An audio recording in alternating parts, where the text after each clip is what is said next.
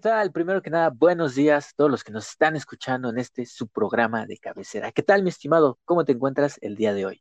Muy bien, bienvenidos a este su programa que como todos los jueves les traemos algo de qué hablar. Fíjate que me siento muy contento de venir de nuestro primer episodio.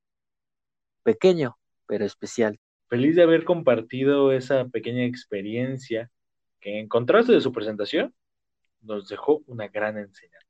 Abusó, ¿no? Abusó demasiado del poder de la edición ese pequeño perro.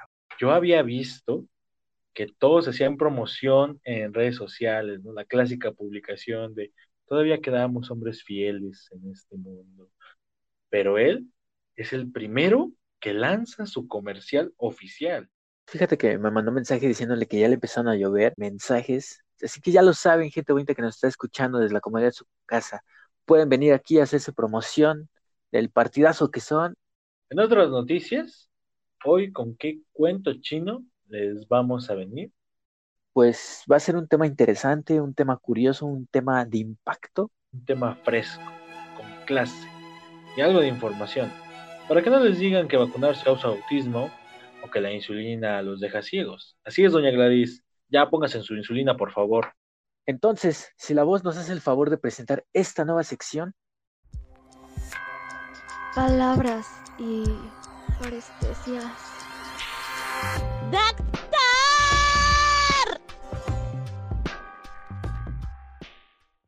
Con esto, damos inicio a una sección donde les hablaremos de curiosidades médicas interesantes para todo nuestro público y digeribles, o al menos eso esperamos.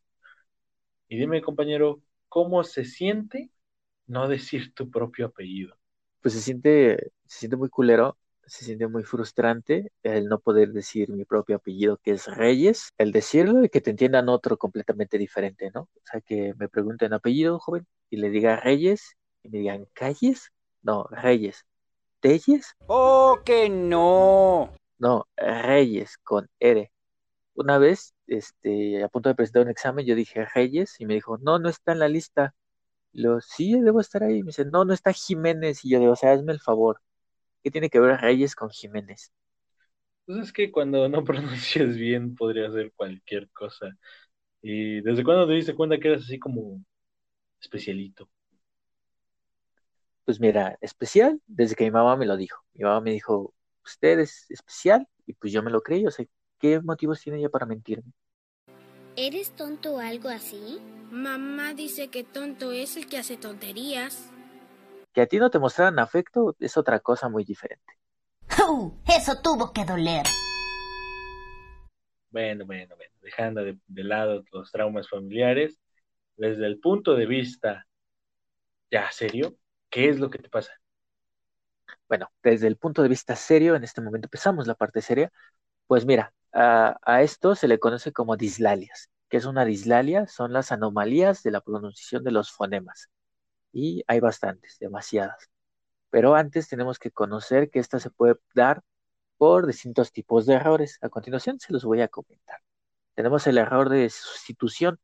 Este se da cuando se sustituye un fonema como tal por otro. ¿Por qué? Pues porque es difícil o porque no discrimina entre fonemas. El caso más común es la L por la R. En lugar de decir R, dices L. ¿Ok?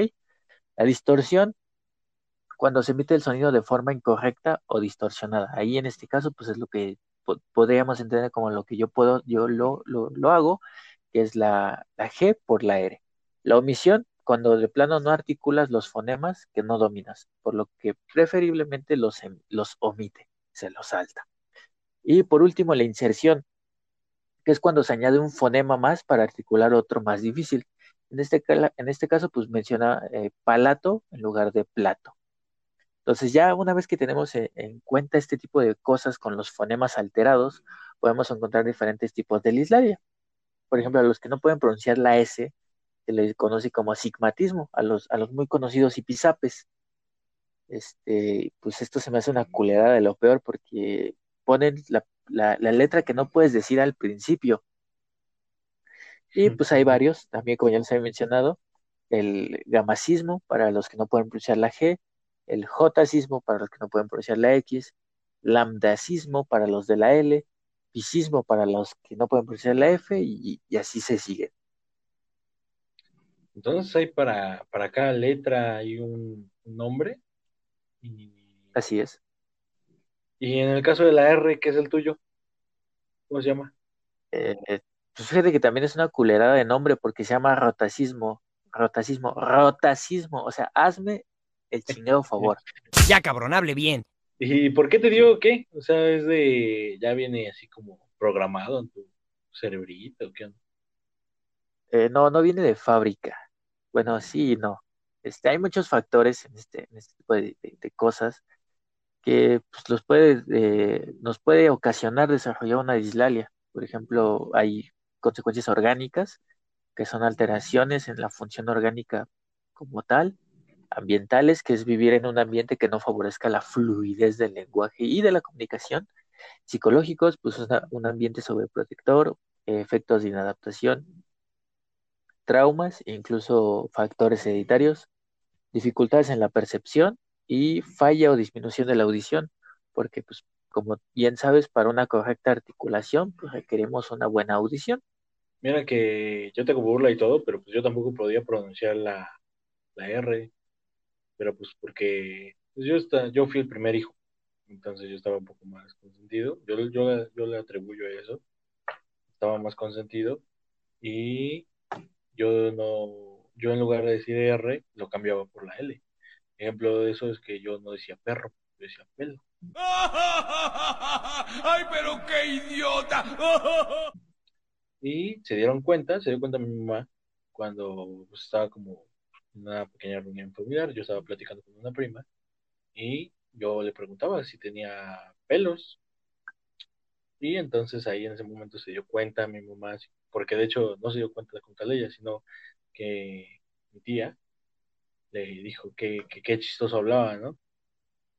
Y, ya ahí fue donde se enfocó y sí, yo estaba diciendo que si tenía pelos, que, que si le gustaban los pelos y toda esa parte. Y lo más, lo, más chistoso es que mi prima era un año menor que yo y ella sí decía perros, o sea, ella sí decía la letra bien.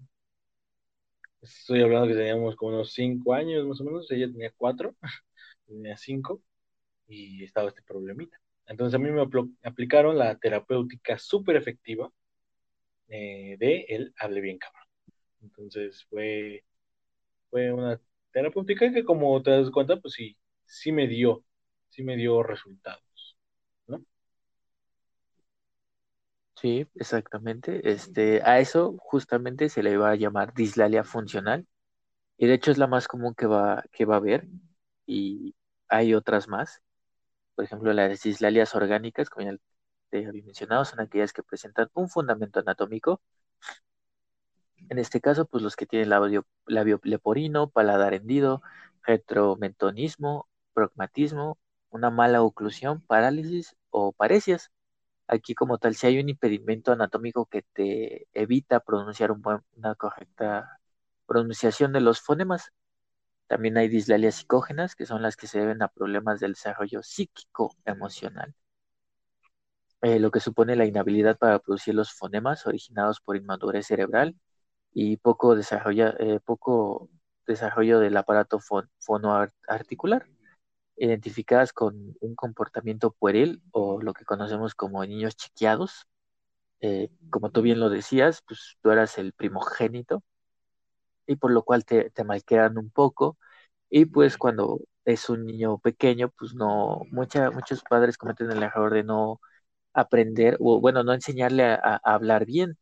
Dice, ay, si es pequeño, no importa, este, que hable, que hable chiquiado, que, que diga pelo en lugar de perro. Y eso a la larga puede generar problemas como tal, como una dislalia. Por eso es muy importante eh, que el diagnóstico de esta enfermedad se hace después de los cuatro años ¿Por qué después de los cuatro años? Porque después de esta edad es donde se supone que el niño ya debe saber pronunciar bien las palabras. Por eso es que, curiosamente, la, la R no es que los niños pequeños o menores de cuatro años la pronuncien mal, es que para la, la, letra se requiere un grado de cognición un poquito más alto, un poquito más alto o más grande que las otras letras del abecedario. Y ahí entraría lo que, lo que dice, ¿no? Bueno, de lo que dicen y lo que está comprobado, que, que el cerebro, cerebro de la mujer como que madura más rápido y de hecho tiene mayor facilidad hacia el aprendizaje. También sería como el explicativo por qué, porque mi prima, siendo menor, pues sí tenía bien definido el, la pronunciación de la R y aparte, el, como tú dices, lo que estaba, lo que estaba consentido, ¿no? De lo mío. Pero fíjate que, que a mí sí se me quitó. O sea, los ejercicios que a mí me hacían era ponte las lápices hasta atrás, este, trabalenguas, hasta donde tengo creo que cuatro libros ahí viejos de trabalenguas. Y, y si era un problema, yo creo que bastante grande, como tú dices, porque eran para trabalenguas, libros de trabalenguas dirigidos hacia la letra. O sea, hasta la fecha me recuerdo muy bien el de R con R cigarro, R con R barril, rápido ruedan las ruedas del ferrocarril.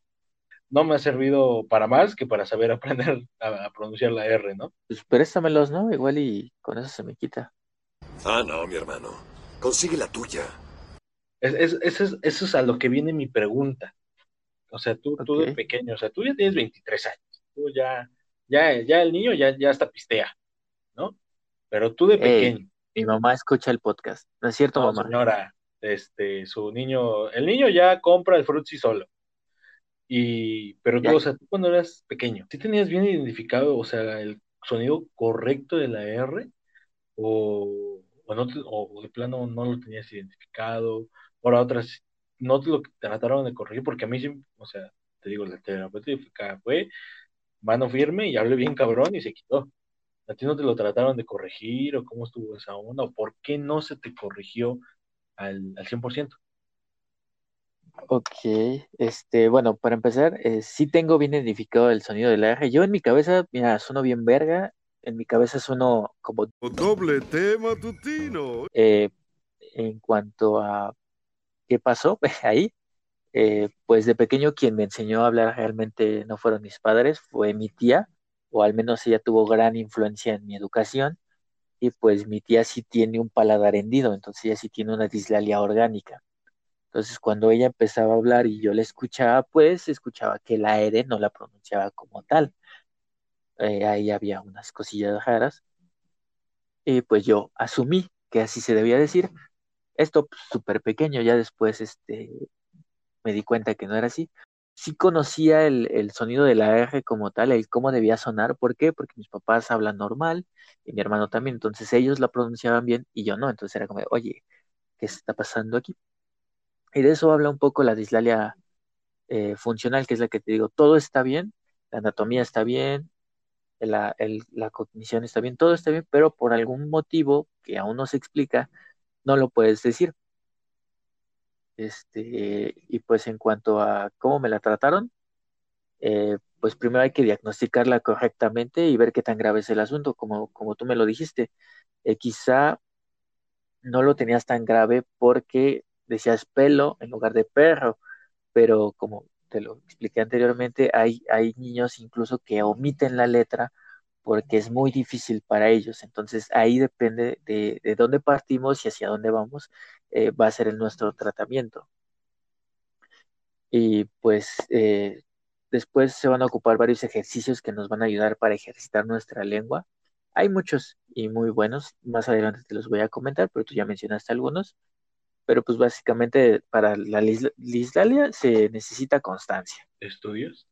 ¿No tienes otro lugar donde decir estupideces? No, hoy no. No, es que hagas tus ejercicios constantemente, como tú dijiste, te traían asoleado con, con hacer los ejercicios, quizá a mí no tanto, quizá a mí me faltó un poco de disciplina y fue lo que, lo que ocurrió conmigo, pero pues sí, antes la, la, la R era inentendible. Entonces que yo me, yo por lo menos se pueda asemejar a una G, pues es un, un gran avance, ¿no? Eso sí. Y de una vez les digo para que no caigan en el chiste, eh, yo no puedo pronunciar las R's al principio y las dobles R's. Las R's que están conjugadas sí las puedo decir. Si tú me pides que, diga ratón, pues ahí está el sonido. Si tú me pides que diga ah, hierro, pues ahí también está. Fierro, pariente, también ahí está. Ya cuando me pides decir tren o tratamiento, ahí ya suena bien porque es una R conjugada a otra letra. Cuando Entonces no son todas las R's. No, son las que tienen, digamos, más fuerza. Ese es el detalle. Las que Y, llevan el pues, 3. Ajá. Y curiosamente ahí también eh, viene mi odio hacia los números impares. Porque este, al, al estar haciendo ejercicios que di hierro, que di eh, ratón, rata, roedor, todo ese rollo, me, también me, me hacían mucho hincapié en los números y un número que siempre voy a tener marcado es el 33. Y di 33, y di 33, y luego 333, y luego 3333. Y era como de, bueno, ¿y a mí de qué me sirve el 33? O sea, ¿en qué momento voy a encontrar una escalera que tenga 33 escalones? O llévame al piso 33, no, mejor prefiero bajarme en el 20 y caminar los otros 13. Nunca iba a ocupar el 33. Entonces, al final decides omitirlo. ¿De qué te ríes? Oye, respétame.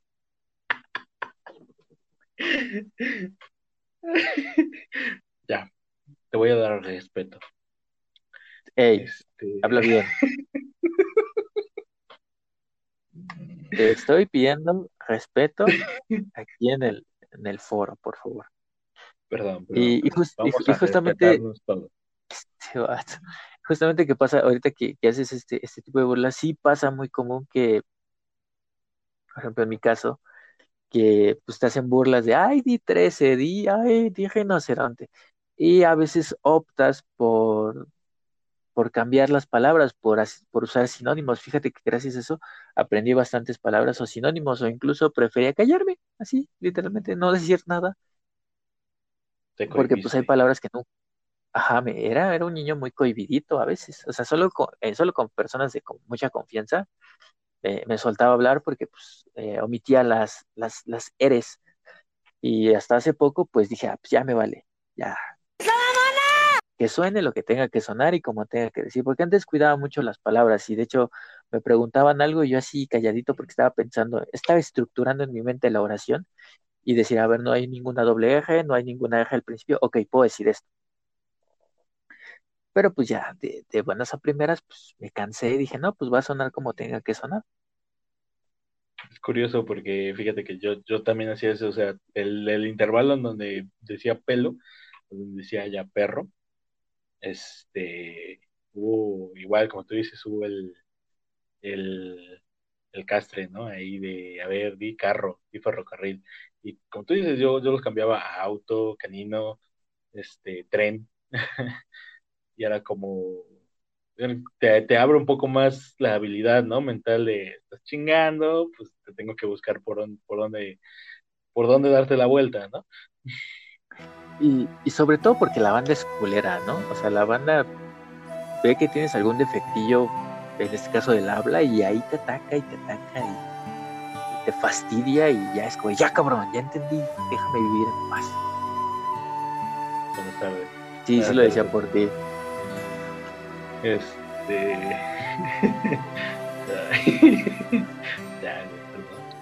Pero a ver, entonces, este. Supongamos que tú Ajá, supongamos. ya tienes 23 años, como ya Ajá. decía, ¿no? ¿Se te puede quitar todavía?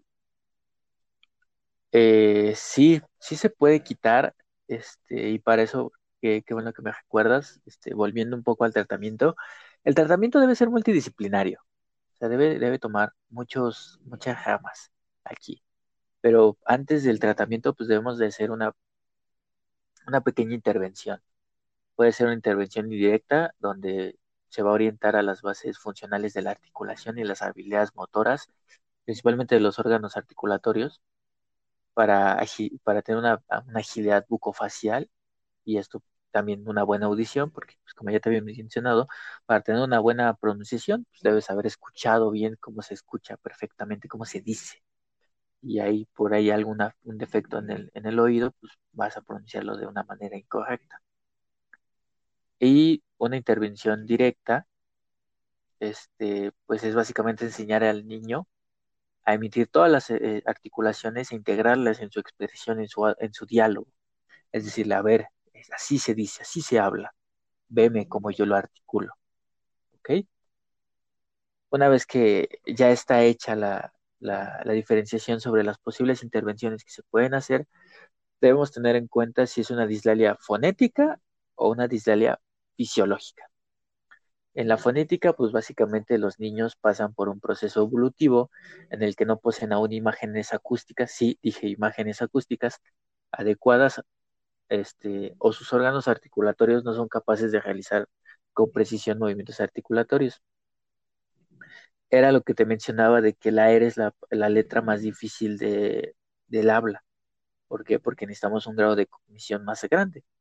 Y curiosamente la, la dislalia fonética puede desaparecer sin la necesidad de intervenir, o sea, solito. Por eso es que este, el diagnóstico de dislalia se hace a los cuatro años y se va a considerar un trastorno fonético cuando este, continúa este, este, esta dislalia más allá de la edad normal. ¿Qué podemos considerar como edad normal? Seis años, o sea, de los cuatro a los seis años si todavía tiene este, este problema, se puede, se puede eh, interpretar como que es un, un, una dislalia fonética. En cuanto a la dislalia fisi uh -huh. en cuanto a la dislalia fisiológica, pues las dificultades del, eh, del habla en niños no tienen alteradas otras habilidades lingüísticas, no se produce necesariamente en el nivel articulatorio, sino perceptivo y organizativo.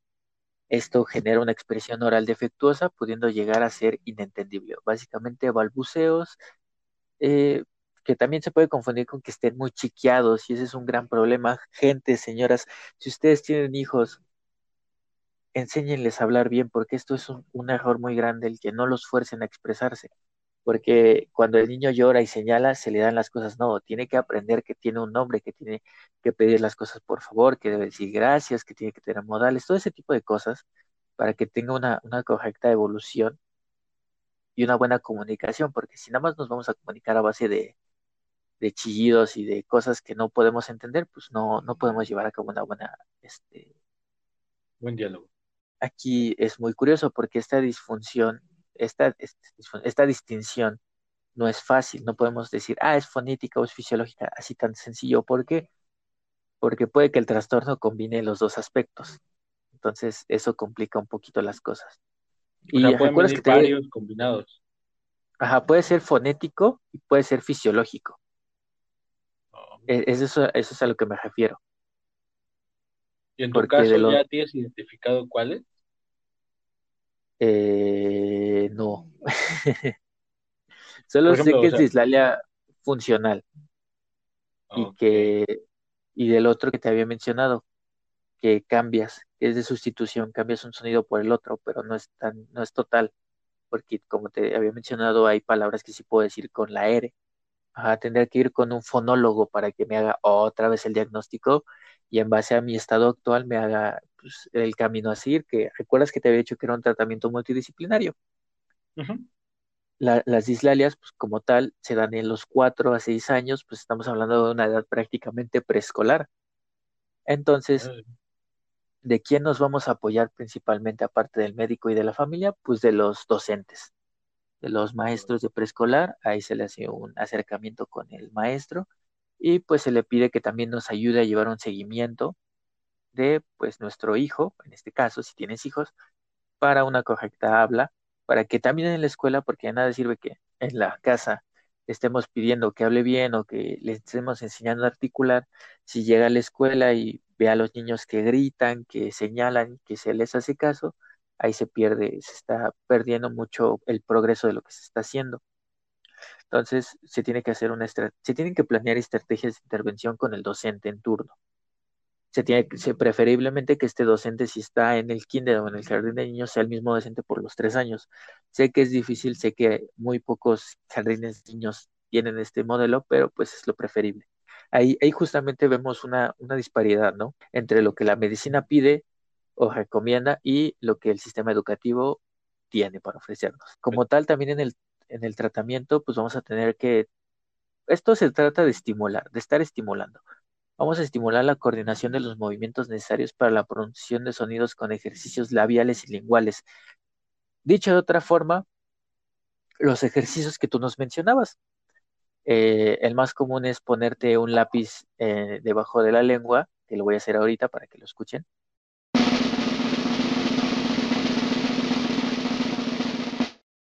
Y tratar de hablar principalmente de las. Tres tristes tigres un tiro en un cigarro. En un cigarro se agarra un tiro, tres tristes tigres. ¡Ay, cabrón!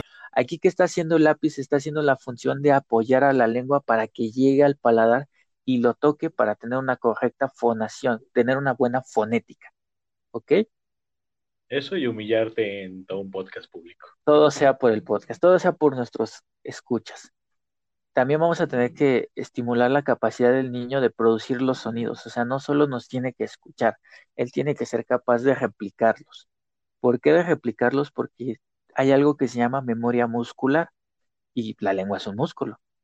Entonces, Sí. si él es capaz de reproducir estos sonidos, la lengua se los va, se los va, se los va a guardar y va a decir, a ver, así se pronuncian las ejes, en este caso, de manera correcta. Curiosamente, también estimular el soplo. ¿Te sabías esa? No, ¿cuál es eso? ¿Como, como si inflaras globos? Ajá. El niño tiene que aprender a usar el diafragma correctamente, en este caso, inflar globos.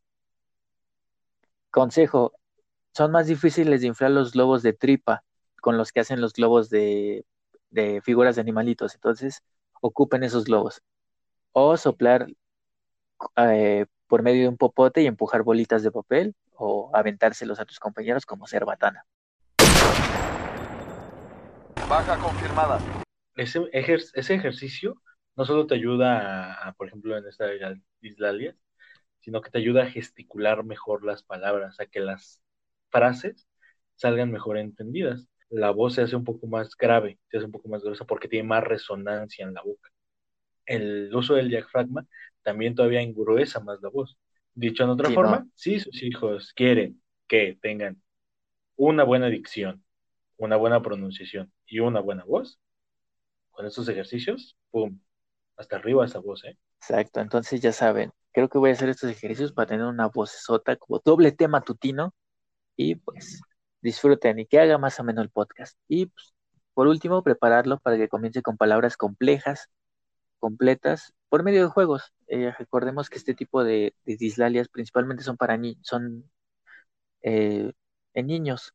Entonces, para que un niño se le haga más atractivo el jugar, el divertirse y el aprender, tiene que ser por medio de los juegos, entonces por eso también se le pide ayuda a docentes, maestros especializados en la educación preescolar que nos brinden su apoyo para un correcto funcionamiento de la lengua. Y si realmente no tienes dislalia y nada más te hace falta echarle ganas, como, como en casi todas las enfermedades, échale ganas. Y ya, pum. Me hace falta disciplina. Creo que si hubiera tenido un poquito más de disciplina, ahorita ya me estuviera, este, no estuviéramos teniendo esta conversación y estuviéramos hablando de otra cosa, pero no, es, es divertido. Igual y en esta, en este tiempo de pandemia, me pongo a hacer los ejercicios que debía haber hecho desde un principio y, y ahora sí les puedo decir "Arr", y que suene bien. Y nada, este quería compartirles esto, es, es muy, es un tema que a mí se me hace muy interesante, pues porque lo vivo, y pues porque varias gente sí me ha preguntado el que, qué me pasa, que si me cae de chiquito, o si no sé hablar. No, esto es lo que tengo, Es tu toque, es tu, es tu distinción. es mi toquecillo especial. Y fíjate que me, me ayudó a abrirme a varias puertas, me incitó a leer, como te decía, a buscar más sinónimos, a, expresarme, quizá de una manera más pensada para evitar decir ciertas palabras. Y, curiosamente también me genera autoestima, porque como te decía, la, la banda es culera, la banda te, te ataca con todo lo que tengas y pues al fin y al cabo, pues dices, bueno, esto ya lo tengo yo, pues ya ni modo. Si te ríes, está bien, no hay problema, ríete. El punto es que no te afecte. Yo digo que un problema se hace menos si te ríes de él. Incluso lo puedes analizar desde otra perspectiva. Tu sentimiento de competencia, agarrar ese, ese, ese sentimiento que, que muchas veces motiva a hacer muchas acciones.